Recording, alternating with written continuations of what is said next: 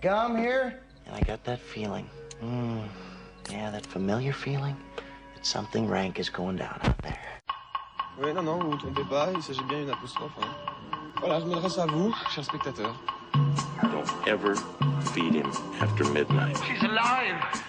Alive! Ready to party. I'm sorry, Dave. I'm afraid I can't do that. I'm a man. Nobody's perfect. Qu'est-ce que c'est faire C'est pas quoi faire. Les acteurs sont à l'aise dans leur personnage, l'équipe est bien soudée, les problèmes personnels ne comptent plus, le cinéma règne. Vers l'infini Ce soir, nous sortons le grand jeu pour lancer la nouvelle édition, l'édition 2018 d'Extérieur Nuit. En plus du film d'Aaron Sorkin, nous débattrons ce soir de Tout l'argent du monde, de l'échange des princesses, de Bright, de la série The Crown et de la série Black Mirror. Extérieur Nuit, c'est parti.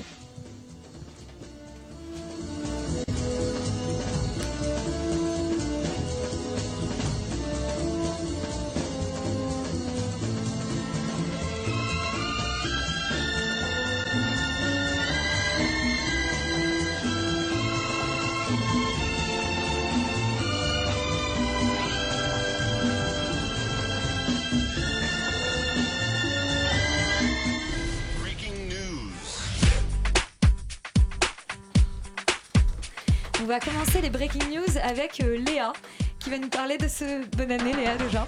Bah oui, il est temps de, euh, de vous présenter nos vœux pour euh, l'année euh, 2018. Vous souhaitez une bonne année 2018 sur Radio Campus avec Extérieur Nuit. Malheureusement, euh, mes vœux seront plutôt une oraison funèbre. Oui, parce que j'aurais aimé vous souhaiter tout le bonheur du monde, mais ça sonnait un peu trop comme le titre d'un film de Philippe de Chauvron. Hein, je voulais aussi vous souhaiter bonne année, mais ça faisait un peu blague de Jeff Tuche, que nous recevrons peut-être à l'occasion de la sortie euh, des Tuche 3. Car oui, 2018 sera l'année de la suite. La suite du labyrinthe, prévue fin janvier. Oui. Ça, Elisabeth euh, est très contente. La suite de Jurassic World en juin. La suite même plutôt inespérée des Indestructibles.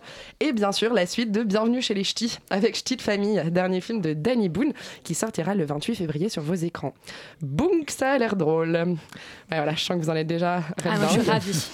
Mais ça. oui, 2018 ne sera pas que l'année de mes jeux de mots pourris, ce sera aussi l'année idéale pour faire de la critique facile, pour vous engueuler avec vos meilleurs potes pendant des dîners un peu trop arrosés, ou pour crâner, si vous n'y connaissez rien au ciné, en disant que vous avez adoré. Il faut bien détacher les trois syllabes euh, surtout, car oui, en 2018, il revient, et il sera partout. Il sera en une des un rock. Il inondera ton fil d'actu Facebook avec des interviews combinées. Mais il sera aussi dans les photos de couverture de tes amis, dont tu diras que tu ne leur as pas parlé depuis 4 ans. Tu diras même non, mais la dernière fois c'était un pack en 2013. Alors que non, c'était bel et bien en 2013. Mais c'était un like sur leur photo de couverture de Melville Poupeau en femme. Oui, en 2018, il sera partout, car il revient avec ma vie, avec John F. Donovan. Oui, Xavier Dolan. Ton idole ou ton pire cauchemar animera tes rêves et tes angoisses les plus pailletées. Ambiance clip, ambiance disco, ambiance Céline Dion, avec une BO trop originale où il fait danser Catherine Deneuve sur cool, coucou, coucou, stage, stage, spoil, spoil, spoil. Oh, putain, et l'éclipse sera Paul Verhoeven, qui ose tout de même Virginie Efira en Sainte Vierge. Il fera passer Terry Gilliam, qui termine enfin l'homme qui tua Don Quichotte pour un vieux schnock. Les animaux fantastiques 2 ne feront plus rêver personne. C'est ça l'effet Xavier. C'est vraiment. euh, voilà, moi j'ai plus d'espoir, à part que ça s'arrête. Comme euh, 50 nuances plus claires, fin du calvaire en février. Bon, allez, bonne année. On va en profiter par, pour parler tout de suite euh, de vos attentes de 2018. Eh ben- on, avait, on avait fait nos tops 2017 euh, la semaine dernière. Euh, Qu'est-ce qu'on attend finalement de Alors 2018 justement, moi j'ai une grande question, c'est est-ce que, euh, enfin parce que j'y avais pas pensé, mais est-ce que le film de Dolan, il est prévu pour Cannes ou c'est, euh, est-ce qu'on sait Mais si- Cannes, il y va encore? Voilà. Attends, c'est devenu trop mainstream pour lui, pardon. Non, normalement, il devrait sortir avant. Euh, en tout cas, il n'avait pas fini euh, à temps pour euh, Cannes de l'année précédente. Il me Oui, semble, donc- où le film était déjà fini. Il avait, enfin, en tout cas, il avait décidé qu'il ne voulait pas retourner à Cannes. Ah euh, mais normalement, le film devrait sortir, euh, devrait sortir euh, plus tôt. Il n'y a pas encore de date de sortie prévue euh, en France, mais euh, je pense que ce sera avant Cannes. Mais parce que tu comptais le classer dans tes attentes de 2018. Ah bah oui, quand même, le prochain Dolan, oui, j'ai- oui, oui c'est une grosse attente. ouais. Voilà, que ça y est, on commence de- tout de suite à s'engueuler sur. euh, Non mais moi j'aime plus du tout Dolan depuis Laurence Newey. Pour moi Laurence Newey c'était un, un, un sommet puis depuis ça ne fait que dégringoler donc. euh, mais j'ai quand même envie de voir. euh, je suis très très curieuse ouais, de savoir où il va quoi. Clairement, clairement. Ah ouais, ouais. Bah moi c'est une année, une année avec deux films de Spielberg, C'est déjà Mhm. quelque Oui, chose. le, de- euh, The Post et Ready Player One. Donc, euh, ayant lu le roman, je suis impatient de. C'est The Player Post One. le titre? The Post. Ouais, En- non, le enfin, Pentagon Paper en français. Oui, ça. Papers. Ouais, trop bien, trop classe. J'adore Bah, la traduction. non, non, mais j'aime bien les, quand ils traduisent des titres anglais par les titres euh, anglais. Euh, sinon, il y a après il y a des, bah, il y a du gros blockbuster. euh, hein, c'est c'est ma cam, ça, des genres de trucs euh, comme le Marvel Infinity Wars, euh, la suite des fameuses grosses réunions des Avengers. Avec les le- gardiens de la galaxie cette voilà, fois-ci. exactement, la grosse réunion. Il y a le prochain film du, du Star Wars Universe euh, qui est Han Solo, qui sent pas très bon du tout. Ouais, qui a Eh l'air bah, d'être un visiblement, accident industriel terrible. Enfin, en même temps, euh, on avait annoncé ça pour euh, Rogue One, qui est finalement un des meilleurs films de la non, saga. moi je suis, moi, je suis intéressé faux, aussi. mais- hein, mais ça a l'air d'être fascinant et avec un côté pas un peu morbide de la fascination qu'on a pour ce film parce que ça va, va- à mon avis ça va être Mhm. un, un- un massacre. Mm, Il y a le Jurassic Park 2 qui est quand même réalisé par un mec qui est très intéressant, euh, Bayona, donc euh, à voir ce qu'il peut donner sur un blockbuster comme celui-ci. Euh, après voilà, il y a du Indestructible 2 comme on a mentionné, c'est quand même euh, le retour de Brad Bird chez Pixar avec euh, peut-être le film qui qui a pris le- la plus une des plus grandes cotes ces dix dernières années. Je pense que c'est devenu il y a eu un culte qui s'est créé Mhm. autour des Indestructibles et de voir sa suite arriver dix ans après, ça, ça peut être qu'intéressant. Voilà, après il y a des trucs comme The Predator qui est euh, une remise à niveau de Predator, Mission La Impossible huitième 6. remise à niveau de Ouais. Predator, c'est Voilà, ça ouais, après, ouais, euh, exactement. C'était Predator vs quoi? Alien vs Ah, Predator c'est- Predator, bien sûr. Voilà, Mission Impossible 6, euh, tourné à Paris. Euh, Il y a le prochain film de Rodriguez qui était produit par Cameron, Attila, euh, voilà, qui a l'air, qui est adapté d'un d'un manga, qui a l'air plutôt pas mal. Et il y a une nouvelle euh, saga cinématographique euh, qui s'appelle ah, j'ai un trou de nom, euh, genre Ah, c'est Monster pas mal comme Machine un truc comme ça, qui est produit par Peter Jackson, qui ressemble beaucoup à Fury Road, euh, un peu dans le délire. Je vous retrouve Mortal Engine, voilà. On aura aussi Oh. peut-être le trailer de Avatar 2. euh, ce serait bien. Voilà, J'ai hâte. euh, bah là, après, en fin d'année, on a les DC qui arrivent avec des Aquaman et on a euh, Spider-Man euh, The Multiverse. Bon, finalement, en fait, t'attends tous les blockbusters de l'année. Ouais, mais t'en ma un quand cam. même, euh, t'en oublies un, c'est un peu sexiste. T'oublies le, le remake euh, féministe, euh, soi-disant, de Ocean's Eleven, Ah, qui oui. être Ocean's mais 8. oui. Ouais, bah, j'ai- hâte de le voir. C'est des femmes, du coup, Réalisé, c'est un tiers de moins, c'est réalisé par Gary Ross et alors moi ce qui me chagrine beaucoup c'est que dans Ocean's Eleven on a quand même Danny Ocean qui veut se venger d'un ancien partenaire financier qui la lui a fait à l'envers et là Non, dans Ocean's qui a- 8 qui a- piqué sa femme. qui hein. a, qui a piqué sa femme Ouais, ouais. qui a piqué sa femme. Ouais. C'est juste une histoire de gonzesse. Ah, c'est juste une euh, histoire de gonzesse Bon, bah alors c'est moi qui me plante parce que là, c'est quand même une nana qui veut se venger de son ex et j'étais un peu déçue. Je me disais, putain. Ah, c'est euh, un- pas loin d'être ça. Et ouais, bah, c'est la même chose, ouais. Ouais, ouais. Non, et dans les dernières attentes, il y a le Venom de, de la Fox, Bah, qui sera le dernier film Fox. T'oublies aussi quand même Pacific Rim 2 Ah dans les oui, gros blockbusters qui a l'air complètement nul même si le premier euh, quand même était assez sympa. Euh, après euh, non on- il y, a, il y a aussi le Mary Poppins le remake de Mary Poppins qui va arriver en fin d'année.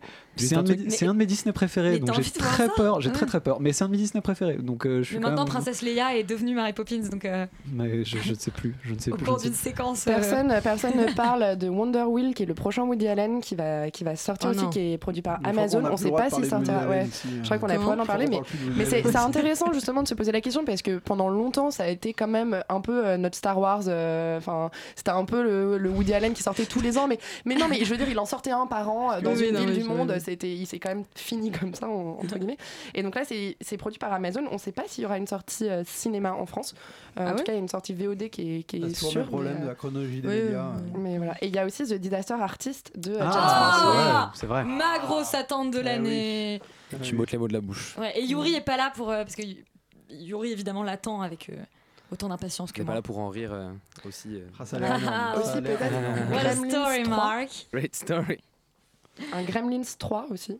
Il y a un Gremlins grand- 3. En- fait, mon c'est que des suites très cheloues. Est-ce que t'as des films Après- un peu euh, originaux qui Après, ouais, suites si, moi j'attends. euh, Il y en a deux que j'attends qui ont l'air pas mal. Il y a How to Talk to Girls at Parties, que, Qui était à Cannes euh, l'année dernière, il me semble, Ouais. euh, qui a l'air assez intrigant. C'est des histoires d'extraterrestres chez les punks en 77, euh, dans le, je, sais- je crois que c'est à Brighton. Non, c'est pas, pas à Londres, mais c'est dans une ville d'Angleterre, je crois, je sais plus laquelle. Euh, et en parlant de trucs anglais, il y a aussi La mort de Staline d'Armando Iannucci, euh, qui avait fait In the Loop, qui est un excellent film, et là qui a l'air d'être pareil, tout à fait absurde, euh, avec des histoires euh, incroyables, avec euh, les comment dire des, des apparatchiks du Kremlin qui savent pas comment faire quand Staline meurt dans les années 50 et ça, ça a l'air de partir en cacahuète complet. ça a l'air assez sympa. Toi, qu'est-ce que Voilà. t'attends, Charlie? Euh, moi, j'attends beaucoup le remake du prochain Tomb Raider. Ah oui, euh, avec intéressant, Alicia. Vikander. À parce la bande-annonce, c'est pas trop ça. hein. Parce qu'il y a Alicia dedans. Mais il y a Alicia Ouais, dedans. Elle est belle, Alicia. Alicia. Ouais. Un gros coup, Et elle joue très très bien, Alicia. Et quoi, pardon là Non, mais c'était sexiste et inapproprié. Je, Oui, j'imagine que ça avait à voir avec le fait qu'elle n'a pas les mêmes mensurations que. Non, non, c'est juste qu'il y a une affiche qui est sortie où elle a un coup de girafe, mais Ah vraiment. oui, oui, euh, effectivement. Non, elle- est complètement, surtout complètement, on la reconnaît Voilà, pas. bon, c'est Photoshop. Photoshop. Et sinon, il y a aussi Black Panthers. Ah euh, oui Dont on ne parle jamais, en fait.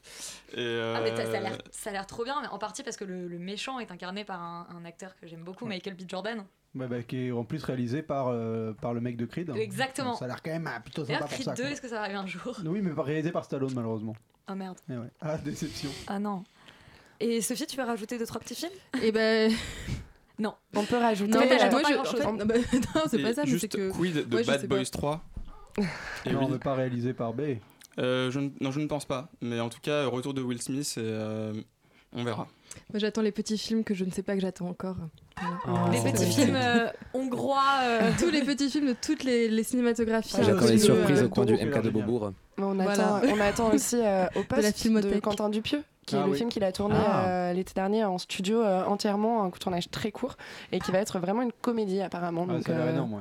Ça a l'air, ça a l'air plutôt pas mal. Et le Del Toro qui a l'air très bien aussi, euh, The Shape of Water, qui a l'air vraiment excellent. Euh, moi, il y a un film qui sort euh, le 31 janvier qui a l'air hyper, euh, hyper cool. C'est euh, Oh Lucy de Hatsuko Hira Yanagi, qui est l'histoire de Setsuko, une mère famille. euh, une mère de famille solitaire qui en fait va se faire proposer par sa nièce de prendre ses cours, de prendre sa place pendant des cours d'anglais et on me le vend comme, enfin on, on le vend partout comme un film d'une beauté incroyable, absolument fou sur la vie solitaire, sur le- la notion du double et ça a l'air vraiment assez magnifique.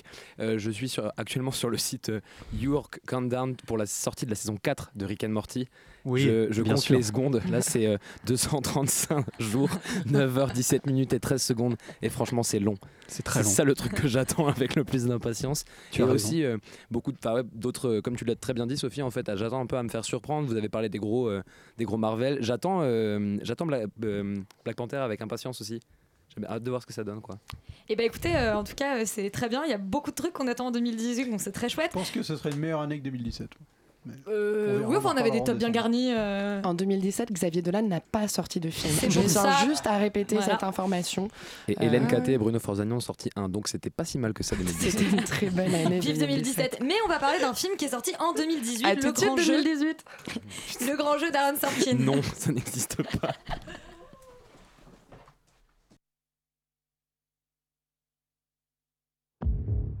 I'm Molly Bloom. Do you know about me? I read your indictment after I got your call last night, and I bought your book. Do you understand that you are charged with operating an illegal Aaron Sorkin, on le connaît surtout euh, comme scénariste. C'est entre autres le scénariste de Social Network. Euh, oui, moi aussi. Social Network. Euh, mais cette fois-ci, il est scénariste et réalisateur donc du grand jeu avec Jessica Chastain, qui raconte, euh, enfin qui est inspiré d'une histoire vraie, plus ou moins, Laurent. Alors oui. Et de euh, près ou de loin déjà? C'est alors l'histoire est assez vraie en fait. Je crois elle s'est adaptée du livre en fait de Molly Bloom qui est euh, Qui est une écrit- autobiographie. qui est une autobiographie. qui est une autobiographie. Euh, je tenais quand même à rappeler oui Aaron Sorkin il est c'est vrai qu'il a hum, il est pas connu comme son travail de réalisateur mais enfin il est quand même showrunner euh, sur, showrunner. sur, sur certaines séries euh, notamment The Blanche, West Wing et notamment The Newsroom qui est une Oui. série qui est un peu un peu sous-estimée à mon sens qu'on Avec Jeff. Daniels. et qui avec Jeff Daniels et Jeff qui, et Daniels. qui bénéficie vraiment de la, de la grande enfin, du grand talent d'écriture d'Aaron Sorkin. Donc oui donc c'est une histoire vraie normalement enfin vraisemblablement romancée qui est en fait Molly Bloom une ancienne championne de ski qui a été élevée par un père euh, un peu abusif et qui avait tendance à beaucoup pousser ses enfants et qui à la suite d'un accident est obligé d'arrêter sa carrière. Il faut le dire aussi, psy, hein, le père. Le père est psy, oui aussi, Euh, et il se lance dans l'organi- et elle se lance en fait dans l'organisation de tournois de poker semi-clandestins parce qu'aux États-Unis il y a des on n'a pas vraiment le droit d'organiser des jeux d'argent, sauf dans certains États, c'est un peu compliqué. Euh, et en fait, on suit cette histoire-là à travers le procès qui lui est fait. Euh, deux ans après qu'elle ait arrêté ses activités. Donc elle est un peu sur la paille. Enfin, je vais pas trop spoiler, on va pas trop raconter parce que l'histoire est quand même assez compliquée et, euh, et assez alambiquée parce que c'est quand même Sorkin. Euh, et Tu veux qu'il- dire que c'est pas un scénario euh, cousu de fil blanc? Non, il est un peu et là il est un peu au sommet de son art. Il s'est un peu fait plaisir. Euh, Il y a vraiment sa patte euh, dans tous les dialogues euh, qui sont extrêmement rapides, extrêmement bien décrits. avec Les gens trucs, marchent en parlant très vite? Des gens marchent, les gens parlent, marchent pas autant que ça, mais parlent très vite avec Font les font 100 des pas ré- dans des pièces, très font des références avec des à des trucs qui se passent au début des dialogues, à la fin. Il y a des références dans tous les sens. Euh, Peut-être qu'il en a fait un petit peu trop. Euh, parce que c'est vrai que le film est quand même très alambiqué, euh, même s'il est très bien ficelé, il est assez long, c'est quand même assez agréable à regarder. Après, c'est vrai qu'en réalisateur, il n'est pas extraordinaire, il vient de démarrer, c'est pas, les images sont pas magnifiques. On peut pas être un génie en tout, je veux dire, voilà, c'est quand même vraisemblablement, enfin, c'est peut-être le plus grand scénariste euh, américain euh, aujourd'hui. Ouais. Et il est, euh, et il est, et il est pas, enfin, il est pas forcément euh, réalisateur comme ça en claquant des doigts. Euh, c'est un film qui en plus euh, a, développe des thèmes qui sont pas inintéressants, donc justement sur euh, le rapport aux, aux parents. Est-ce qu'on doit pousser ses enfants Euh, Qu'est-ce que ça amène Pousse- de- pousser les- les pousser les- physiquement, les donc pousser, alors, Du les haut des pousser- escaliers, comme dans- comme dans les pousser de, tout- de toutes les manières, physiquement, pas physiquement, de, tout- de toutes les manières qui te font plaisir. Euh, Il y, a, il y a aussi un discours sur le féminisme qui est pas, qui est pas ridicule. Il y a euh, dans le Jessica film. Chastain dans le film de son. Ok, Jessica Chastain dans le film qui est C'est très c'est féministe en soi de caster Jessica Chastain Ah Voilà, oui. Zoltan, un beau discours sur le elle, féminisme. C'est vraiment, euh, enfin, je trouve le, le, le Bah, de c'est vrai du, que oui, tu dis pas qu'elle va euh, aller faire un film qui est pas féministe. Bah, Ouais, Zero Dark Quoi, c'est par exemple. Oui, par exemple. Euh, Interstellar également. Ouais, bah, ouais. Non, et puis même euh, sur Weinstein et tout, elle oui. s'était vachement Ouais. exprimée. Quoi. Non, non, mais enfin, après, elle est excellente, parle du film, excellente dans le film. Parce que euh, c'est quand même ça qui importe. Euh, et euh, et c'est vrai que non, le personnage de Molly Bloom est très intéressant, euh, euh, bien fichu, c'est bien monté, c'est très sympa. C'est pas extraordinaire, peut-être qu'il faudrait qu'il. Comment dire qu'il, Il faut peut-être peut qu'il trouve un thème vraiment exceptionnel, qu'il y ait des choses. Pour, pour qu'il puisse vraiment se développer à fond. Mais le, le- film est quand même très agréable à voir et très sympa. J'ai cru comprendre, Charlie, que tu partageais pas cet avis. Est-ce que déjà tu, tu, tu aimes Sorkin au départ? Euh, je pense pas. euh, non, je, je pense que j'ai pas vu assez de films de Sorkin pour pouvoir me, me baser là-dessus. Je suis vraiment allé voir le film euh, comme ça. En plus, il y avait des gens qui avaient comparé au Loup de Wall Street et j'ai pas non plus vu le, le Loup de Wall Street. Ouais, mais c'est ma question vraiment, parce que là je voyais pas trop la- le rapport avec le Loup de Wall Street dans ce que tu fais. Une histoire de fric, mais enfin, c'est, ouais, le rapport, il est marketing en fait. Le Loup de Wall Street, Ah oui, ça a bien marché, on Ouais, fait bah venir les gens avec ça. Ouais, en fait, en réalité, c'est pas. Les films n'ont rien à voir du tout. Enfin, C'est rien à voir. Mais du coup, même si je trouve que les scènes en elles-mêmes sont bien écrites, euh, je trouve que c'est assez bien réalisé, mine de rien, même s'il n'y a pas des, des, Il y a pas de des- paysages, des ouf. Mais voilà, c'est, quand même bien maîtrisé. Surtout, c'est juste que j'ai trouvé que euh, en le, la dernière partie du film, j'ai perdu le fil. euh, compliqué. Dans le sens où j'avais plus d'empathie pour cette fille. J'ai l'impression de, de juste de voir le film arriver, de le voir couler, mais plus d'être dans, dans cette espèce de jeu de, de pouvoir qu'elle avait en fait, de plus participer au film du tout. Euh, ce, que, ce que je trouvais qui était plus présent, notamment la, la première scène du film, je la trouve incroyable. Mm. Genre la vitesse qu'elle a, le, Bah, c'est, euh, c'est Sorkin, hein, dans All the Way, quoi. En particulier. Les ouvertures de Sorkin, elles sont toujours assez marquantes. Mais du coup, euh, je me suis un petit peu senti plus trop concerné à la fin euh, par ce qui lui arrivait, parce que j'avais l'impression de plus savoir où j'en étais dans l'enquête, euh, quand est-ce que ça allait se terminer? Enfin, je me, suis, senti flottant et je suis sorti du film en fait, euh, vraiment euh, à cause de ça. Stéphane, toi, tu es resté dans le film de A à Z? Complètement. C'est un film qui m'a. Non pas que ce sont les mêmes films, mais c'est un film qui m'a rappelé la structure narrative de Dunkerque, parce que récemment, c'est un des grands films qui avait employé ce truc-là.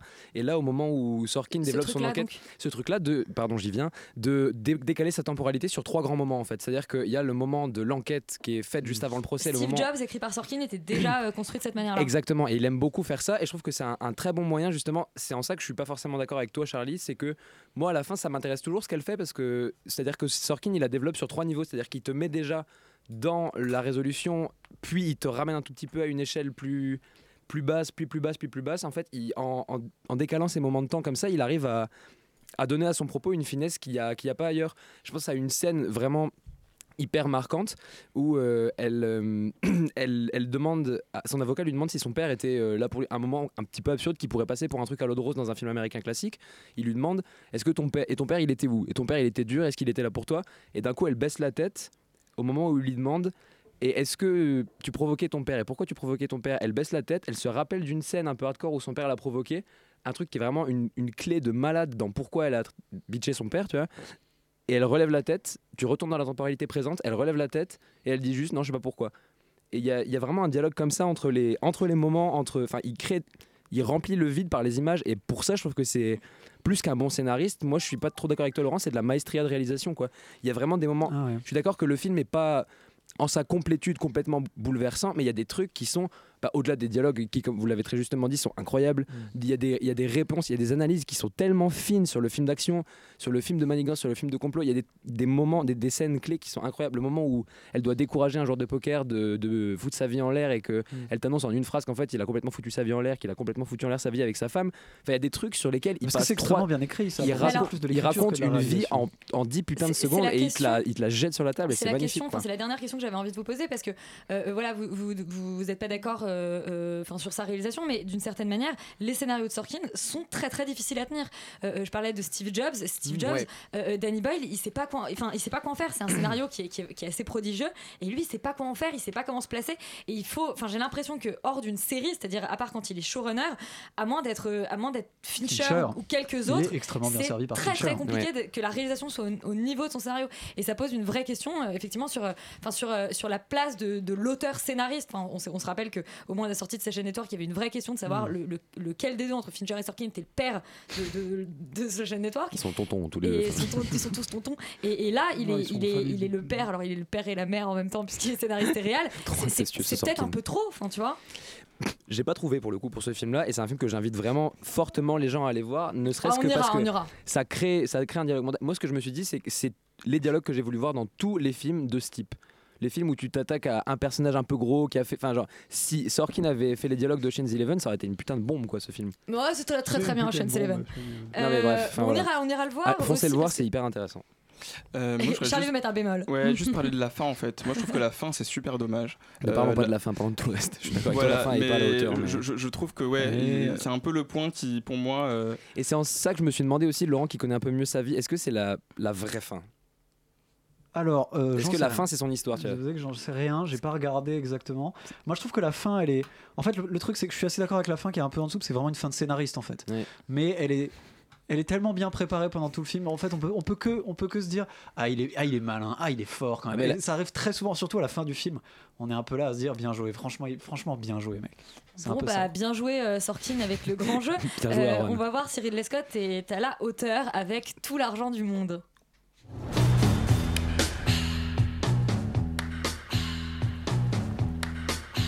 To be a Getty is an extraordinary thing. My grandfather wasn't just the richest man in the world. Alors Ridley Scott euh, nous fait son petit film euh, par an, enfin ou euh, deux par an, deux cette année Ouais, il a effectivement. dit qu'il en ferait trois par an. maintenant. Ouais, bon. Euh, vraiment beaucoup, beaucoup de films. Il a effectivement beaucoup d'argent certainement à, à dépenser. Euh, comme son personnage principal, en fait non, enfin comme le grand-père de la famille Getty, donc la famille euh, Getty pour raconter l'histoire de tout l'argent du monde, c'est la famille euh, la plus riche du monde, mais aussi de l'histoire du monde comme on nous l'explique. Euh, tu fais la gueule C'est dit comme ça mot pour mot dans le film. Oui, oui, non, je sais, mais c'est ça, c'est, enfin, c'est un abus de langage. C'est, c'est ce qu'on pensait à l'époque, mais les, re- enfin, il y a pas mal de recherches historiques qui prouvent que c'était pas le cas déjà. Mais bon, peu importe. mais- Euh, John Paul Getty, De toute façon, la richesse c'est dans l'âme. Inca- incarné par Christopher Plummer qui a remplacé, euh, euh, qui a remplacé donc euh, Kevin Spacey après que Kevin Spacey ait eu un certain nombre de problèmes sur lesquels nous ne reviendrons pas, incarne donc cet homme qui a fait fortune, euh, qui est l'homme le plus riche du monde. Mais qui, lorsque son petit-fils euh, est enlevé, se pose la question de savoir s'il doit dépenser. On lui réclame 17 millions de rançon. Euh, Doit-il les dépenser, oui ou non? Bah, pose Ça va être un question, vrai, hein, ça va être lui, un vrai justement, être un vrai combat entre lui qui ne veut pas mettre un centime et sa belle-fille, donc la mère de, de ce jeune homme, qui elle est, est- est prête à tout pour euh, sauver son fils, prête à tout, tu fais un, Et au départ, prête à tout, après on voit que c'est un peu plus trouble que ça, effectivement. Et euh, s'ajoute à ça un ancien agent de la CIA incarné par Mark Wahlberg, euh, qui est envoyé par le grand-père et petit à petit se met à épouser la, la cause de la belle-fille. Sophie, ça, Oui, te, ça te c'est- va comme c'est- résumé? Oui, oui, oui, merci, merci Elisabeth, c'était un bon résumé. Euh, non, mais c'est ça, écoute, euh, c'est c'est donc un film, moi je trouve qu'il est bien écrit. J'ai oublié de dire qu'elle c'était Euh, Michelle Williams, parce que je donnais le nom Oui, des deux autres oui, oui, comédiens. oui, oui. Je trouve que c'est un film qui est, qui est bien écrit, qui est, euh, enfin voilà, c'est un bon scénario euh, pour un film qui se, où il se passe vraiment pas grand chose. Enfin, c'est, il arrive quand même à relier les, les séquences. Il y a des, c'est, c'est- il arrive à à, à rendre une espèce de vie pas très intéressante, très Il se aventureuse. passe pas en fait. grand chose. C'est Non, il se passe vraiment. Je trouve qu'il se, il se passe vraiment pas grand chose dans ce film parce que bon, euh, vraiment, les, les événements ne sont pas intéressants en tant que tels et je pense que le problème vient vraiment. Donc, c'est pas, fait- c'est pas intéressant l'enlèvement et la, la demande de non, rançon. c'est mal la- fait. C'est vraiment mal fait parce que justement, je pense qu'il y a un problème au niveau des personnages qui sont mal dégrossis, qui sont pas mis en relief, qui ne sont pas intéressants, auxquels on ne se. Scott, hein. Il veut pas, il veut pas les rendre intéressants. Oui, non, mais du il coup, a on- ouais, mais du coup, bah oui, mais bon, du coup. Il est euh, intéressé par la Il a- mécanique, en fait, il a plus d'argent à mettre dans ses films que de talent, c'est ça que tu es en train de Ouais, dire. c'est pas- C'est mais du a coup, c'est pas intéressant, en fait. personnages à mettre ailleurs que dans ses films en tout cas. Ça c'est sûr. Ouais, mais c'est, mais enfin, quand même, les personnages, c'est important pour même si on n'a pas d'empathie pour eux, pour qu'ils soient, pour qu'ils aient du relief et une consistance et une épaisseur, et ils en ont même pas. Enfin, le jeune. On, on ne s'attache pas à lui. Enfin, en tout cas, Charlie moi, je me suis Plummer, pas. l'acteur, je me suis mise en tête de donner le nom de tous les acteurs. Il s'appelle Charlie Plummer, l'acteur. Qui n'a rien à voir jeune. avec. euh, il Ouais. est- C'est pas du tout dans la même il a- famille. il a aucun Ah oui, rapport d'accord, avec ah oui, Christopher d'accord. Plummer, Ah oui, Plummer aussi. Euh, oui, donc lui, non, euh, voilà, bon, il a des jolies boucles blondes, mais tu comprends pas trop. Enfin, je sais pas, c'est pas très très crédible tout ça non plus. Michelle Williams, t'as l'impression qu'elle est un qu'est-ce peu. qui est pas crédible? Non, mais je sais pas. comprends rien. Mais- oui, non, mais je suis C'est désolée. les Oui, années 70, oui, il avait mais- non, non, mais c'est pas, c'est les boucles blondes, mais je sais pas pourquoi là j'ai eu son image avec des boucles blondes dans la tête, mais non, mais c'est juste lui qui est pas crédible en, en fils de riche comme ça. Enfin, sa réalité n'existe pas non plus, et, et- et celle de Michelle Williams, sa mère non plus. Enfin, j'ai pas, j'ai pas eu l'impression à un seul moment que vraiment elle avait euh, de la peine que son fils soit pas. Enfin voilà, qu'elle était vraiment là à se battre pour son fils. À mais ça, tout- c'est un des enjeux du film. Oui, mais que, juste- que les oui. gens attendent des larmes et qu'elle les donne pas. Oui, mais, mais c'est intéressant de dire effectivement qu'elle donne pas les larmes aux médias, mais bon, le film quand même est aussi sur son intimité, sur elle qui attend, qui est dans l'attente et tout. Et moi, je l'ai pas vu dans l'attente, je l'ai pas vu euh, stressée, je l'ai pas vu dans son intimité, et aussi juste euh, l'image. Enfin, ça va, il- ça se passe euh, il y a 60 ans, donc euh, l'image est un peu sépia, un peu verte. Enfin, c'est bon quoi. Je pense qu'on peut passer à une autre manière de représenter le passé. C'est c'est un peu ridicule. Enfin, franchement, moi, j'ai voilà. Après, c'est marrant parce que. Alors, je- alors, le, donc, le, Oui. scé- le scénario était pas mal au départ, pas d'empathie des personnages, et donc voilà et, donc euh, moche, et, et oui et donc et donc un, un, un, un film moi je me suis pas non plus ennuyée Ouais. voilà c'est je me suis pas ennuyée et je peux mais mais c'est pas un film que je recommande mais pas du tout enfin voilà. En fait, c'est marrant parce que j'aurais, j'aurais un peu le, le même constat, mais pas la même analyse. C'est-à-dire que je suis assez d'accord pour dire que les faits sont pas très intéressants, Euh, mais je suis pas sûr parce que, que ce soit à cause des personnages. En fait, je trouve qu'au contraire, les personnages c'est peut-être le chose qui est le mieux réussi dans le film, Euh, notamment le, le rapport entre euh, John Paul Getty euh, the Third et euh, donc le jeune et, euh, et donc Romain Duris qui joue dans le film un des mafieux italiens. Euh, donc le rapport entre son il geôlier- s'appelle. Cinquanta, entre le, le rapport entre son, son, son geôlier et donc le, enfin ce ravisseur et le et le, la- le- enfin, le- le kidnappé, euh, qui, qui donne des trucs assez intéressants sur le syndrome de Stockholm, les gens qui finissent par devenir alliés, etc. Puis ça, ça- ça raconte un Mais peu. là, c'est un syndrome de Stockholm inversé, puisqu'en fait, c'est plutôt le, les deux, ça- le, ça- le geôlier qui se prend d'empathie pour ce raconte, jeune homme. ça raconte, c'est pas faux, ça raconte aussi un peu en filigrane la, la, la, la, la- la- la mafia italienne, la complexité des ah différentes mais oui relations. oui, oui ouais. Euh, vas-y vas-y mais non Non, mais oui non non mais parce que oui parce qu'en fait Euh, c'est pour moi c'est aussi ça c'est que l'image de l'Italie est très juste enfin sur ce côté mafia et tout, toute la Mais c'est mais voilà, la le fait, le fait que population c'est très est- campagnard est- et très ancré, tout le monde est un peu, est un peu dedans, personne, tout le monde ferme un peu sa gueule, c'est vraiment Bah ouais, l'omerta. Il y a des choses qui sont pas inintéressantes. Après, non, je trouve que le film est faiblard parce que, euh, au contraire, le scénario euh, euh, tient pas bien parce qu'en fait, on n'arrive pas à s'intéresser à l'enquête. L'enquête est mal menée.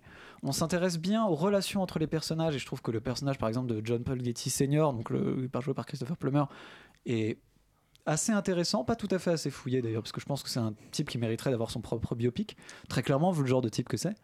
Euh, mais euh, mais, mais c'est vrai que le, le- en fait l'enquête l'enquête pas intéressante. L'enquête, on s'en fout. C'est pas un enjeu et c'est dommage parce qu'on passe trop de temps en fait sur quelque chose qui est pas vraiment un enjeu. En fait, je te, je te rejoins complètement et je trouve ça d'autant plus étonnant que ce soit un film de, de Ridley Scott parce que Ridley Scott, c'est c'est vraiment euh, euh, un cinéaste comme ça de, de- de- des engrenages, enfin vraiment de, de- de- de la mécanique. Et, et là, il y, a un- il y a un truc très étrange qui est qu'en fait, je trouve que le film pose un certain nombre de, de setups, enfin nous crée des attentes qui seront, qui seront jamais, qui seront jamais tenues. Il y a un certain nombre de, voilà, de choses qui posent dans le film et, et- et qui sont et qui sont enfin qui en fait n'aboutissent sur rien. Et ce qui fait que moi pendant les deux tiers du film je, me, je, trouvais pas ça je, enfin bon, je, je trouve pas que ce soit un excellent film mais pendant les deux tiers du film j'étais quand même plutôt assez prise. J'avais envie de voir euh, euh, enfin quelque part quel était ce que, jouait vraiment euh, Paul Getty euh, euh, Mm. senior enfin le, le père euh, enfin le grand-père pardon savoir à quel point il était vraiment prêt à ne pas bouger le petit doigt pour sauver son petit-fils. Et est-ce qu'en fait c'était pas une manière parce que c'est ce que je me disais au début est-ce que c'est pas une manière justement il est plus intelligent il se dit je vais donner cette impression là et je vais envoyer en fait cet agent le- récupérer comme ça j'aurai pas d'argent à donner. La partie que la que la mère joue et, et- et- et tout ça effectivement est sur l'impression d'avoir de l'argent donc est-ce qu'on va est-ce qu'on va duper ces mafieux etc et en fait rien n'est tenu et ce qui fait que la, la résolution finale enfin la manière dont euh, euh, euh, ça, ça se résout est très peu, très peu intéressante Mhm. et surtout n'est absolument pas amenée, je trouve, par le, par le reste du film. Enfin, c'est-à-dire, c'est absolument, on accouche Mais- absolument pas de quelque chose. Ça ressemble un peu à ce cartel. Bah, c'est quand même un peu moins nul que Cartel. Oui, non, mais je veux dire, là, sur le principe, c'est du cartel. Enfin, c'est cette volonté de Ridley Scott de ne pas te faire plaisir du tout en tant que Bah, spectateur. Ouais, il mais- y a un peu de ça, mais En fait, en fait, ce qui est, ce qui est que intéressant, c'est pas, enfin, la, fin et- est pas, est pas, est pas aussi cruelle que la réalité l'a été en fait. C'est peut-être c'est peut-être la difficulté du film parce que ce qui est, ce qui est vraiment intéressant dans ce personnage de, de donc John Poggetti Senior, le vieux, c'est cette espèce d'ambiguïté un peu permanente en fait. C'est-à-dire qu'il il passe son temps à dire qu'il aime ses petits enfants, on Mm. y croit. Mais il en a 14, crédible. alors s'il devait. euh, Et il, euh, mais, mais il voit quand même, il a une vision du monde très, euh, comment dire, très mercantile. C'est assez étrange en fait. On, c'est, c'est, c'est ça qu'on essaie de comprendre en fait. Où tout se négocie, où, où, où, en fait il, il veut Ah, donner l'argent, mais il donne pas tout l'argent parce qu'il le fait que quand, dans, dans- des certaines conditions, etc. C'est, c'est un type qui est très bizarre et qu'on a du mal à percer. Et à la fin, on l'a pas percé.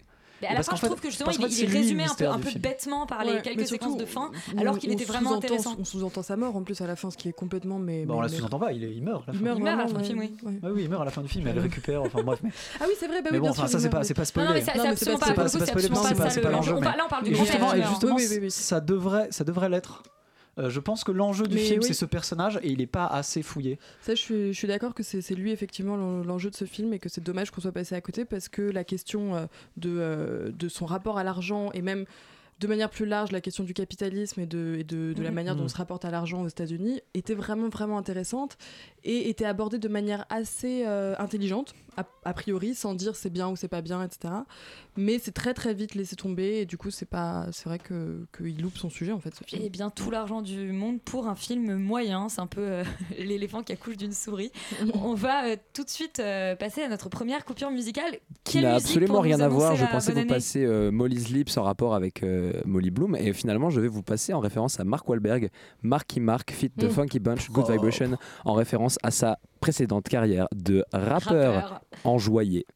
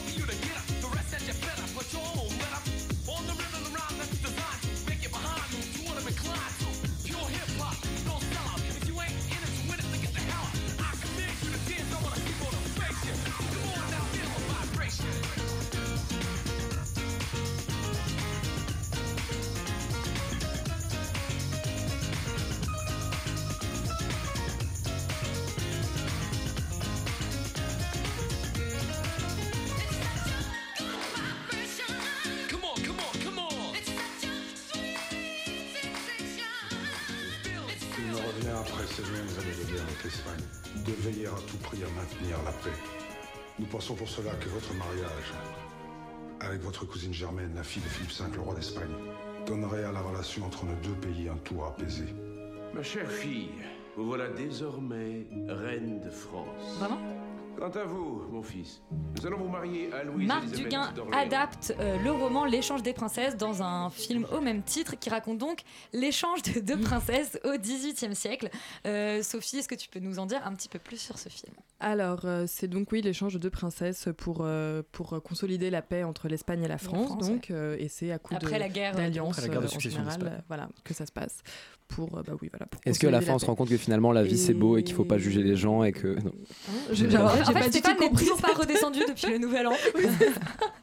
Still dans un high. petit trip. Surtout que c'est pas vraiment, euh, c'est pas vraiment l'esprit de, de Marc Duguin, c'est son premier film, mais c'est avant tout un auteur Ouais, euh, ouais, ouais, de littérature. Il a écrit beaucoup, euh, La Chambre des officiers. Et là, c'était enfin, la écrit, rentrée, il euh, a fait. Des euh, films vraiment qui mettent. qui Non, il, a vraiment livres, écrit pardon. énormément de livres euh, politiques en fait engagés. Ouais, il a écrit beaucoup de livres sur euh, les Kennedy. Il vient d'en ça. sortir un dernier à la rentrée, mais il avait écrit juste avant la- une sorte de biographie de Hoover, Edgar Hoover, Mm. La malédiction d'Edgar, qui était donc retracé le parcours du président du FBI euh, euh, pendant euh, toute l'affaire Mm. de l'assassinat de, de Kennedy. Et du coup, là, c'est son premier livre, euh, son, son premier film. Il passe à la réalisation. Il adapte pas un de ses livres, mais il adapte un roman oui, de Chantal Thomas. Il est déjà- il a déjà été scénariste par Ouais. contre sur d'autres films Ouais. avant. Donc le, là, c'est. le roman qui est lui-même est basé sur un passage des mémoires de Saint-Simon en fait, parce que ça D'accord. c'est pas Saint-Simon à l'époque était Ah ambassadeur. En fait, bah, c'est dire c'est dans, le film. Saint-Simon était à l'époque ambassadeur de. France en Espagne. Mais le, je savais pas que le roman à la base était. Il a écrit en fait, il a écrit dans ses mémoires un peu. Il a relaté cette histoire de ses mémoires et Chantal Thomas en est servi. Mais, c'est un film plutôt politique puisque c'est un film qui retrace quand même des, relations à la base entre la France et euh, l'Espagne, les les différents royaumes. comment ça se passe. L'échange ouais. des princesses n'est pas forcément le titre qui rend honneur, je pense, au, euh, à ce qui a pu inspirer Marc Duguay, en tout cas. En tout cas, Marc histoire. Je vais, je vais Un vérifier très, avant, très de, bon avant de vous contredire, mais c'est pas sa première réalisation. Ah, il, a, il a réalisé d'autres films avant? Une exécution ordinaire, La bonté Ah. des femmes, qui est une co-réalisation. Ah, mais une exécution et un ordinaire, téléfilm sur euh, la, la c'était le malédiction film de- avec, d'Edgar. Ouais, mais surtout, je crois que c'est une exécution ordinaire, c'est à partir d'un de ses romans, justement. Oui, oui. Parce que moi, j'aime beaucoup Marc Duguin. Enfin, j'ai pas tout lu de lui, mais les deux, trois livres que j'ai lus de lui m'ont vraiment beaucoup plu. Donc, euh, j'étais assez curieuse de voir euh, ce, qui, ce qui vaudrait. Enfin, pour moi, j'étais, j'allais le voir- j'allais voir ce film en pensant que c'était son premier film, en fait. Donc, euh, Ouais, moi voilà. aussi, écoute. Et, euh, et écoute, moi j'ai été assez, euh, assez emballée par ce film. Ça m'a, j'ai trouvé que c'était vraiment qu'il y avait une certaine justesse de ton quand même sur euh, la, la manière dont était abordée la, la royauté justement, qu'il n'y avait pas quelque chose que parce que souvent dans les films autour de la royauté, je pense par exemple à Marie-Antoinette de Sofia Coppola ou quoi, il y a cette espèce de truc soit c'est génial, c'est trop cool, c'est génial d'être Et j'ai roi, des converses dans mon etc. armoire. Voilà, soit c'est trop triste parce que quand même, euh, putain, euh, pas facile d'avoir un peuple à gérer.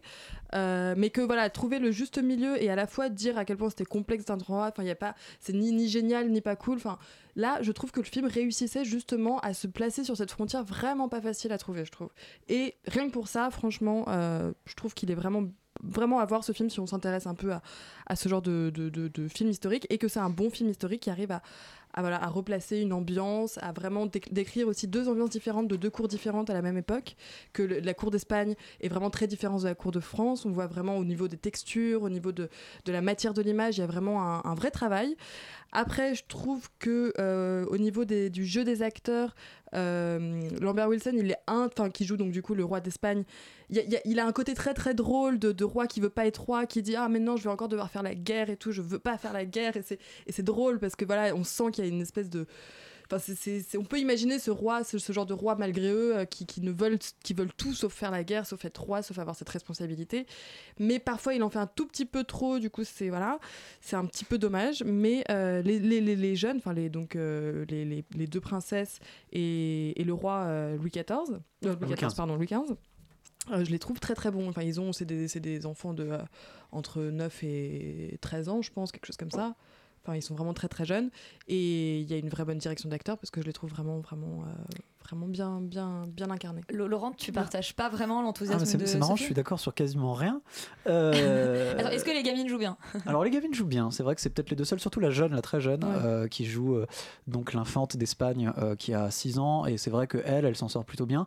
Euh, la, la princesse de Montpensier, donc qui est la fille du régent, qui, qui l'a qui l'a mariée au prince des Asturies, le, le, comment dire, le, prince héritier d'Espagne, euh, elle s'en sort pas mal, mais c'est pas extraordinaire. Je trouve que d'une manière générale, les acteurs sont mauvais, voire terriblement mauvais. Je veux dire, Lambert Wilson est quand même incroyablement mauvais dans ce film alors que c'est plutôt un bon acteur Olivier Gourmet que moi j'aime beaucoup est vraiment très en dessous de ce quoi, quoi on a l'habitude les acteurs qui sont moins connus celui qui joue Prince des Asturies par exemple est Il est enfin, bon, catastrophique lui. Ah non il est catastrophique Ouais, on il regarde toujours on a, on l'impression qu'il est autiste il regarde il regarde jamais les gens dans les enfin il Ouais, mais super justement, bizarre. parce que je trouve il en que fait des tonnes l'adolescence comme ça, Euh, le côté euh, ouais, super il gauche faut- de on l'ado. peut pas, on peut pas euh, être tout le temps comme ça enfin c'est pas c'est pas possible surtout que le film se déroule sur des années enfin il y a, il y a- il y a des trucs qui sont pas Oh, Il y a clairs des gens qui sont gauche au quotidien, Euh, regarde-toi, il y a- Laurent. Regarde- tu veux non mais c'est parce que j'ai un œil qui dit merde à l'autre. Ah.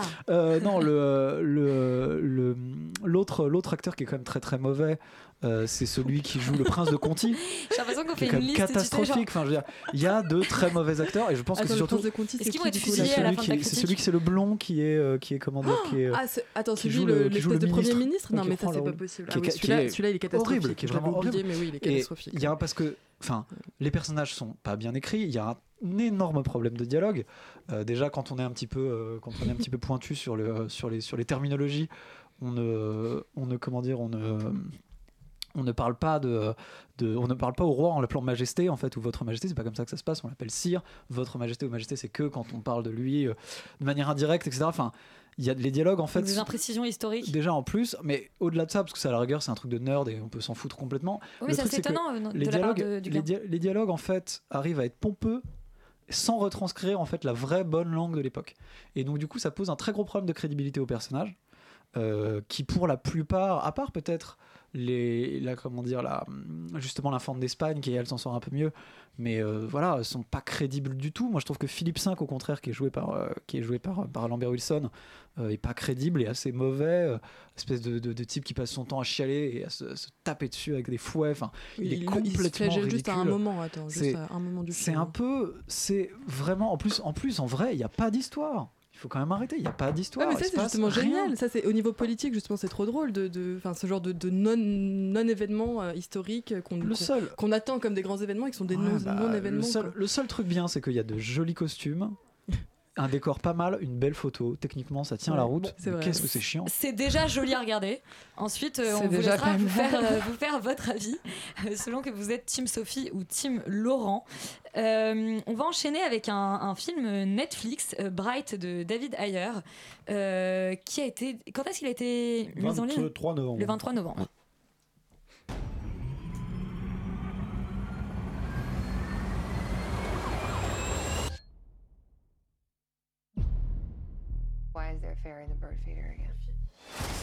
On, on a dit euh, 23 novembre, c'est évidemment 23 décembre, donc juste avant Noël. Euh, c'est un film dont on a pu voir euh, alors à la fois des affiches et la bande-annonce à peu Il y a près partout. com incroyable, Une com hein. incroyable, et Ouais. pourtant ça donnait vraiment, enfin, ça m'a rarement autant donné peu envie. On, on ose un film pas brillant ou pas? Non? On ose un film pas brillant. Et bien justement, non mais je suis curieuse de savoir déjà ce que ça raconte foncièrement parce que c'est pas très compréhensible dans la, dans la bande-annonce. Et Oups, euh, pas si c'est au... On peut tenter aussi de, de- de- David aurait mieux fait d'être ailleurs, par exemple. Ouais, c'est pas mal aussi. David TY tellement ayer, l'histoire en espagnol, les vrais savent. Zoltan, je te, je te laisse essayer de nous expliquer ce qui se passe dans... Alors euh, finalement, c'est assez simple. Le postulat de départ est vachement intéressant. on ça est dans un monde où euh, d'heroic fantasy, mais, euh, Ah, mais oui, on, d'accord. on est à Los Angeles euh, à l'heure actuelle, sauf que il y a de tout temps, il y a eu des orques et des elfes et des dragons et De tout et temps, l'homme et des fées. avait des orques. Non, mais voilà, on est dans un monde donc urbain, hyper euh, quotidien. Des orques comme mais- le Seigneur des Anneaux, je précise, hein, pour Voilà, les gens qui croyaient que c'était les poissons. Non, non. Et on est. euh, et donc Sauvez on, Willy. on- on va suivre l'histoire du Laissé par les premier flic orc qui va intégrer la police de Los Angeles et donc qui Ils va sont être, un peu mis à euh, la place des latinos en fait, il y a un truc un peu il y, a, comme ça. il y a- il y a tout, oui, voilà, il y a tous Ouais, des c'est- parallèles raciales qu'on peut Voilà, c'est tirer. les- c'est euh, les- C'est genre les les blacks quoi. les voilà, c'est les Latino blacks. euh, euh, aux États-Unis. Latino, black, c'est un peu un peu un mix des deux, mais. euh, Empire, empire. Non, parce que les latinos, c'est les gangsters qui vont les prendre en chasse pour voler les en plus, il y a non, mais il y a des- aussi des gangsters. En plus, les orques, ils sautent moins haut, ils puent un peu plus. Ouais, mais ils sont bleus. Et il est joué par euh, Joel Eg- Ouais, exactement. Et donc il va être en binôme avec Will Smith. Alors voilà, le problème du film, c'est qu'il parle d'un noir qui est et un intéressant. Ouais, ouais. Mais- C'est le seul blague Non, de la c'est police. hein. C'est ça débarque Ouais. dans les locaux en ce moment même. Non, le, le postulat du film est intéressant parce que voilà, on nous présente un monde d'heroic fantasy mais hyper quotidien. Ça pourrait être euh, fascinant et le truc c'est que l'histoire euh, perd très très vite de son intérêt parce que ça finit par être un espèce de course MacGuffin où on poursuit une baguette magique. euh, Tu, tu peux expliquer ce que c'est qu'un MacGuffin c'est un les- procédé scénaristique où on, juste on, on- on crée un objet euh, dans un scénario et que tout le monde va chercher cet objet tout le film. Donc il y a- tous les films le font, hein, c'est pas un problème. Mais euh, là c'est vraiment, euh, c'est-à-dire qu'en fait le problème c'est que les mecs ne croient pas en l'univers qu'ils mettent en place. C'est-à-dire qu'on est dans un monde où il y a des orques, des elfes, des dragons et ils font des références à Shrek et à Narcos. Donc il y a un moment où juste envie de dire, est-ce que dans un monde où il y aurait des orques, des elfes et des dragons, il y aurait eu un Shrek euh, comme on a eu Shrek nous? Non, enfin tu vois, Ah, il y a pas hyper méta, c'est le dragon euh, qui communique euh, le Shrek d'une autre réalité. bah tu non, vois. justement, non, mais je, c'est non, ça je le rigole, non, non, problème. Ça je- l'aurait été, ça aurait été intéressant, mais ça l'est pas. On n'est pas dans un épisode de. Rick and Morty. hein. Oups. Euh, ça n'a aucun sens. Enfin, si tu veux, les, les scènes s'enchaînent. Non, les, les, les scènes s'enchaînent euh, de façon euh, pff, pour te présenter des choses, mais alors tu comprends rien. Il y a vraiment, enfin, ça n'a vraiment aucun sens. Moi, ce que j'ai adoré dans ce film, c'est une réplique qui arrive environ dans la septième fin, parce que le film a 14 fins. ils vont tuer la sorcière, mais non, elle est pas morte, elle revient, ils la retuent. Ouais, c'est ils sortent, euh, ils sortent de l'incendie, mais dans l'autre, c'est évanoui dans l'incendie, ils rentrent dans l'incendie, puis tu te dis ah ça y est, c'est fini. Non, après ils sont à l'hôpital, puis c'est fini. Non, après on leur remet médaille. oh là là, c'est terrible. Ouais. Mais il y a cette réplique magnifique à un moment, donc je crois que c'est dans la septième fin sur 14 fins euh, qu'on nous propose. C'est euh, I want an aspirin. Can I have an aspirin Et, c'est vraiment, je pense que je. que t'as eu à la sortie. Ouais, c'est ce que j'avais envie de dire à la fin du film, genre. Aidez-moi, genre euh, c'est juste pas possible de faire ce film. Enfin, c'est même a pas drôle quoi. demi-heure, mais après, non, mais euh, c'est même pas, c'est même pas drôle. Il y a même pas de moment où tu te dis tellement c'est nul que ça en devient, ça va être un, ça va être un truc culte quoi. Non, c'est juste, Il, euh, il on a me envie juste une, une dernière question. On a- on- on- après, il va falloir qu'on parle de série. Mais une dernière question est-ce que c'est aussi mauvais que Suicide Squad? J'ai pas vu Suicide c'est- Squad, Absolument apparemment pas. bien meilleur. Absolument pas, c'est bien meilleur. Juste le défendre en 3 secondes, c'est-à-dire que même si je suis- je- on peut être d'accord avec tous les défauts que vous lui imputez, je trouve que pour des binge-watchers de Netflix, je trouve que c'est quand même un bon événement de fin d'année parce que il y a la démarche de mêler du fantastique à un truc quotidien, il y a quelques scènes intéressantes, il y a quelques moments de génie comme ce moment où le dragon passe à l'arrière-plan et on n'en parle plus jamais. génial, ouais. Ça, je trouve que c'est ouais. plutôt pas mal. Il y a des hyper bons procédés, donc pour moi, je suis d'accord avec vous que c'est pas un film brillant, c'est un Ouais, film décevant. C'est pas un film brillant, il film l'a dit, il l'a Euh, dit. lol. Mais c'est pas, c'est un film assez décevant, mais c'est un film, je trouve, qui a le mérite de se binge-watcher avec des popcorn et qui t'amène vers d'autres références un peu plus pointues. Donc, je trouve ça, sauf parce que j'avais pas les popcorn. Il y a un bon ça. univers, mais une mauvaise histoire, dommage. T'as un univers. On devait dans ma Il va y avoir une suite. Il va y avoir une suite. Mais on va rester euh, sur, euh, sur Netflix euh, avec. C'est bien Netflix, The Crown, j'ai pas n'importe quoi. sûr. Oui, c'est Bien sûr, voilà. Avec quoi The Crown ouais. et Black Mirror, euh, les deux séries dont on va dont on va débattre. On va commencer par écouter la bande annonce de The Crown. The world has changed. Society in Britain has changed. You married a wild spirit. Trying to tame them is no use. The Crown qui raconte donc euh, l'histoire d'Elisabeth II. Euh, Laurent, qu'est-ce que tu peux nous en dire de plus que ça? Eh ben, écoute, en fait, pas grand chose. C'est un peu la suite de la première euh, saison. Donc, on parle plutôt de l'époque entre 55 et 65. Euh, moi, j'ai toujours bien aimé. C'est un peu vraiment dans la même veine que la première saison. C'est toujours aussi beau. C'est très élégant. C'est bien joué. euh, On voit qu'il y a quand même beaucoup de pognon. Donc, c'est assez sympa.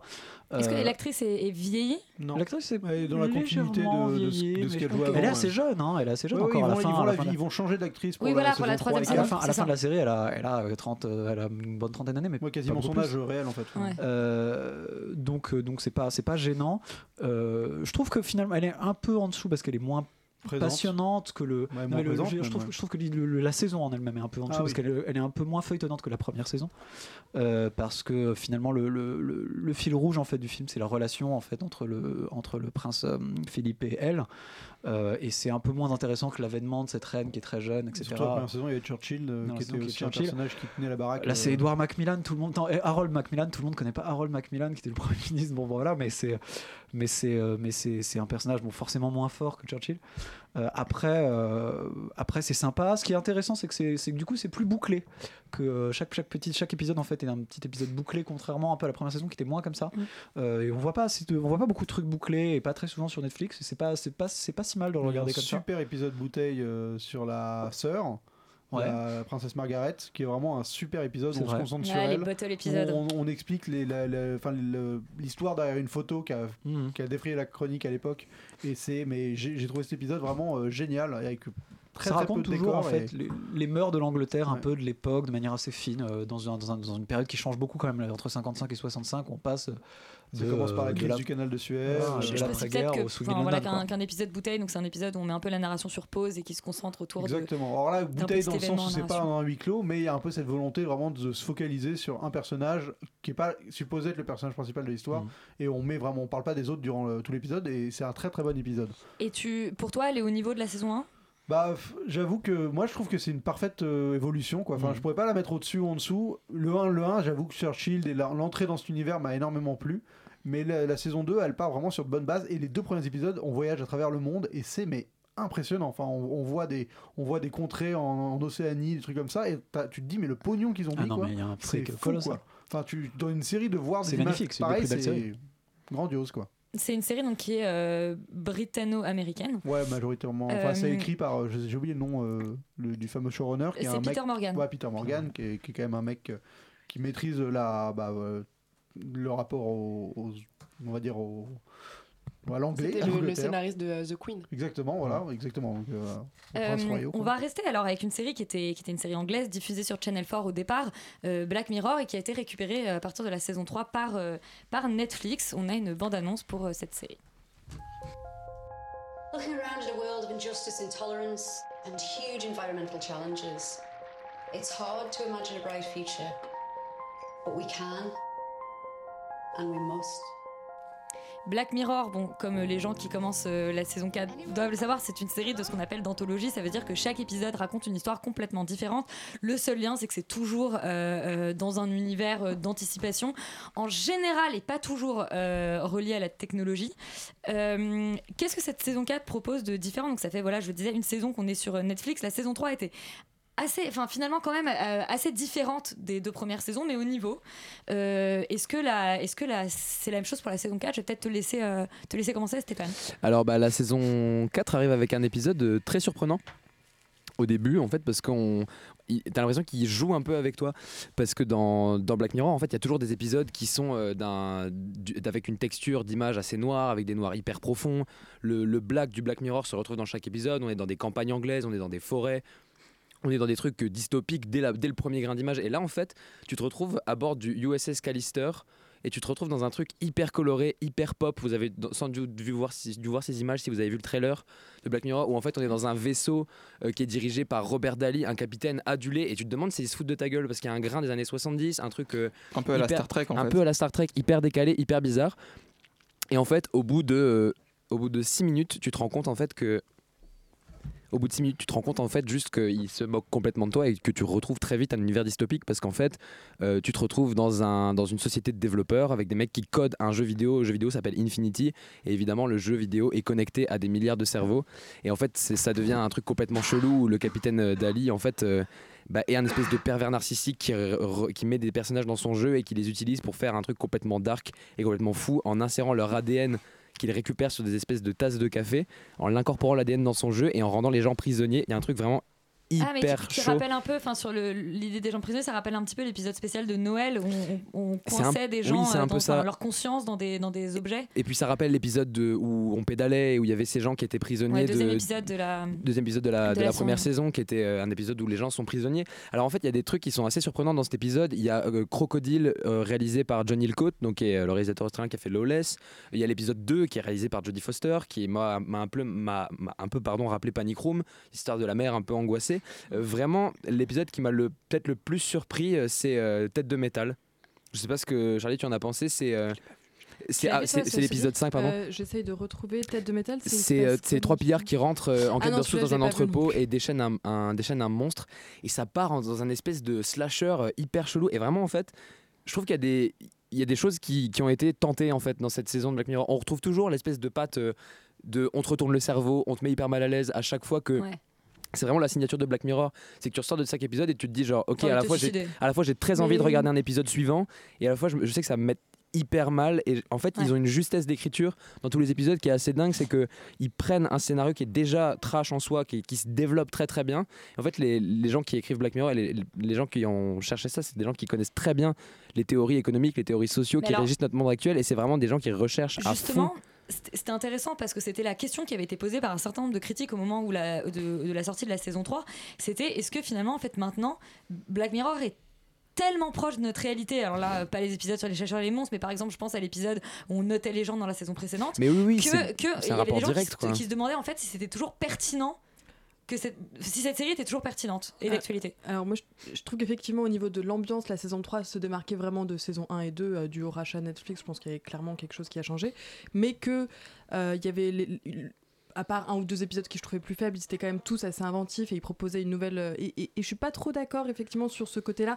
Certes, celui sur euh, les likes, euh, enfin des gens, euh, bon, voilà, de se faire noter en Mm. direct, etc. Il était assez proche, mais bon, Attends, le, le je me suis pas l'épisode senti. où euh, où il y a un mec qui a, qui a- qui a regardé des films pédophiles et qu'on Oui. va martyriser quasiment jusqu'à la Ouais, mort. ouais. Enfin, c'était au final c'est hyper pertinent avec ce côté euh, social justice Mais warrior. justement, moi, qui- moi, je trouve ça intéressant qu'en fait ce soit de plus en plus proche de notre réalité, mais la question se pousser des gens. en oui, fait, voilà, il y a une actrice porno qui s'est pendue à cause pour moi, de, c'est de gens encore qui se sont foutus de assez. sa ouais. gueule.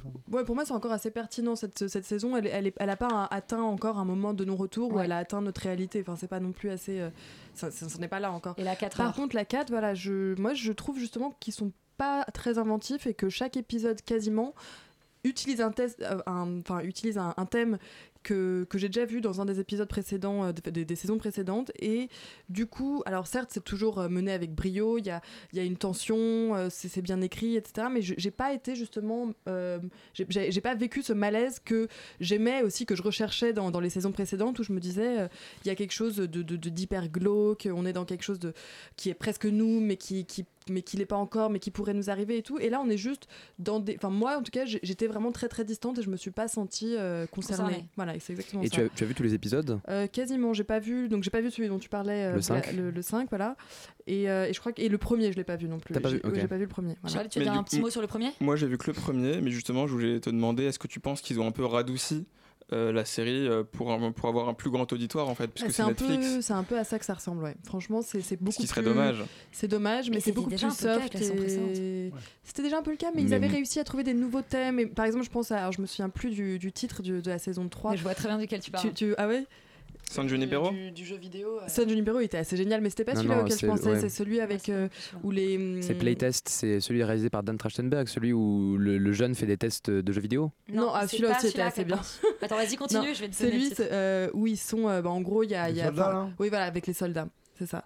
Et, Oui, oui. Et, Ouais, qui, euh, était, qui était finalement très bien, moi, je trouve. qui, qui était très très bien. Et je trouve que là, il y avait Ouais, une vraie idée. C'était, Ah, vraiment. moi, moi, fait, je pensais, très pensais à saisissant. San Jupitero. Oui, ça, mais ça c'était génial Mais- aussi. mais Mais, là- et là, tu parles de celui- sans état d'âme.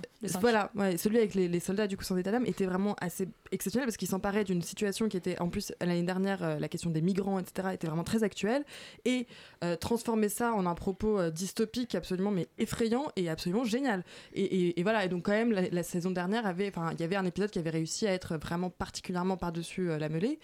Et là euh, cette saison bah non elle est très ouais elle est mignonne. Enfin je veux dire enfin mignonne. Enfin franchement oui moi ça m'a pas elle m'a pas euh, elle me elle me- non. Il y, a- il y a quelque chose qui, Elle est est, qui est perdu ouais. Oui, elle- je sais pas si Charlie, tu es d'accord, mais j'ai trouvé qu'effectivement, dans la, dans la fin de l'épisode 1, on manque de l'acidité qu'il y, avait, euh, qu'il y avait dans les saisons précédentes. Après, je trouve que sur le contenu de l'épisode en général, ça ça m'a pas tant choqué. Non, c'est-à-dire que le- ça reste bien fait, ça reste avec plein de rebondissements, les personnages restent intéressants et, et ça nous parle aussi de notre rapport à la technologie, mais c'est vrai que euh, cette, cette acidité, comme tu dis, par rapport à la fin, elle n'y est pas parce que c'est un happy ending au final, Ouais. euh, la fin de l'épisode 1. C'est un gros gros happy end.